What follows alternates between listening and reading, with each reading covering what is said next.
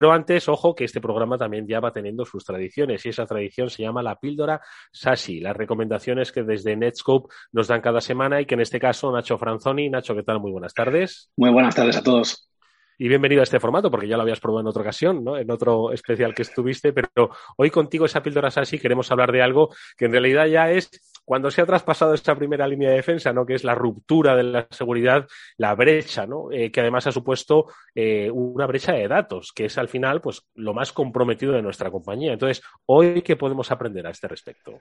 Sí, la verdad es que este 2021 está siendo especialmente duro. Yo creo que cada vez, cada dos por tres hay noticias y noticias. Y es verdad que últimamente está muy de moda hablar de ransomware y por todo lo que ha pasado ya. Yo creo que todos ya lo, conocéis. Pero eso ha hecho ocultar ciertas noticias que también tienen cierta relevancia. Mirar, en este 2021, en menos de tres meses, hemos tenido 38 brechas. Cuando digo brechas, son brechas de millones y millones de registros de información a Internet. Al menos 38 que se han reconocido pero otras sabéis que muchas veces no se sabe o no se da a conocer. Un billón de registros significa que tenemos en Internet a disposición de todo el mundo. Tenemos usuarios, tenemos eh, cuentas de correo, tenemos cuentas bancarias, tenemos passwords publicados en Internet. Entonces ahí es donde, fijaros que ahí las empresas quizás no pueden hacer nada, incluso los usuarios, porque al final son o malas configuraciones o malas praxis o Mm, servicios o productos que han tenido, pues, mm, bueno, ¿cómo decirlo? Eh, el no haber protegido bien esa información y que alguien haya cogido, haya cogido y haya extraído esa información al uso de terceros, vamos a decirlo así. Eh, Nacho, y eh, Quiero decir, vosotros como especialistas en la nube, eh, ¿cuál es un poco el consejo, la recomendación que hacéis a propósito de esta circunstancia que, como dices, bueno, pues es que solo llevamos tres meses de año, ¿no? Entonces, ¿qué es un poco lo que nos podrías decir? Claro, ¿cómo protegerse ante un billón de datos públicos a Internet, ¿no? A ver, en seguridad siempre, yo creo que aquí coincidiremos todos los que estamos, todo empieza por el usuario. Es decir, tenemos que educar al usuario, tenemos que explicar el riesgo. Oye, cuidado porque toda tu información que metes en Internet algún día u otro puede estar expuesto. Entonces, tenemos que explicarles de que, por favor, no, repitan passwords. Por favor, que utilicen doble factor de, autenticación siempre que pueda. Y a mí me pasa muchas veces que los usuarios me dicen, oye, mira, he puesto mi apellido 2020 y cuando me piden un cambio de password voy a poner 2021. No, eso tampoco sirve. ¿Vale? Porque al final, por favor, que tenga una longitud, una serie de caracteres especiales y sobre todo que lo cambien con cierta eh, recurrencia. Eso por un lado.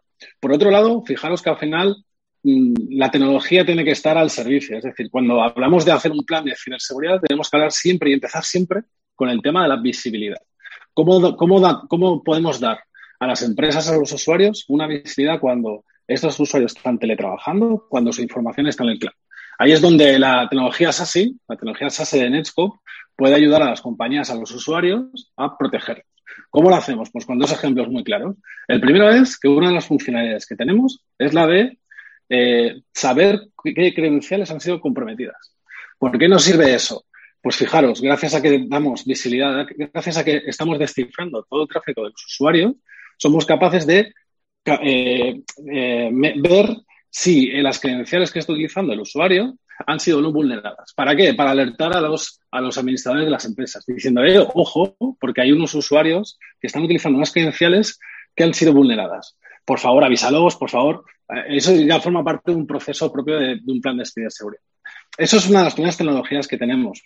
La segunda, y que también nos gusta mucho explicar, es gracias a nuestra decodificación de la aplicación, de lo, del uso que se hace los usuarios en Internet, somos capaces, por ejemplo, de bloquear que un usuario no se registre nunca o que no haga login en una aplicación cloud con el dominio de la empresa.